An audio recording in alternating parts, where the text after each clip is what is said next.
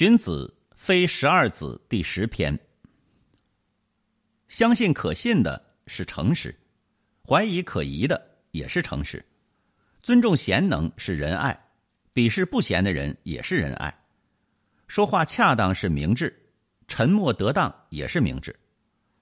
所以，懂得沉默如同懂得说话一样，说话多而合乎礼义是圣人，说话少而合乎法度是君子。说多说少不合法度而沉湎其中，即使善变也是小人。所以费尽全力而不合百姓的要求，叫做奸事；绞尽脑汁而不合先王的法则，叫做邪心。能说善辩、善用譬喻、反应敏捷而不合礼义，叫做奸说。这三种奸邪是圣王所禁止的。聪明而阴险，心狠手辣而善变。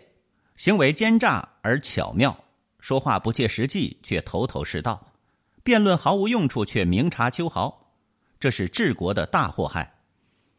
行为乖僻而顽固，掩饰错误而巧妙，玩弄阴谋而圆滑，能言善辩而违背常理，这是古代的大忌讳。聪明而不守法度，勇敢而肆无忌惮，明察善辩而行为邪僻，骄奢淫逸。而资用匮乏，喜好阴谋诡计而党羽众多，好比爱走捷径而误入迷途，身背石头而掉入深渊，这都是天下人所厌弃的。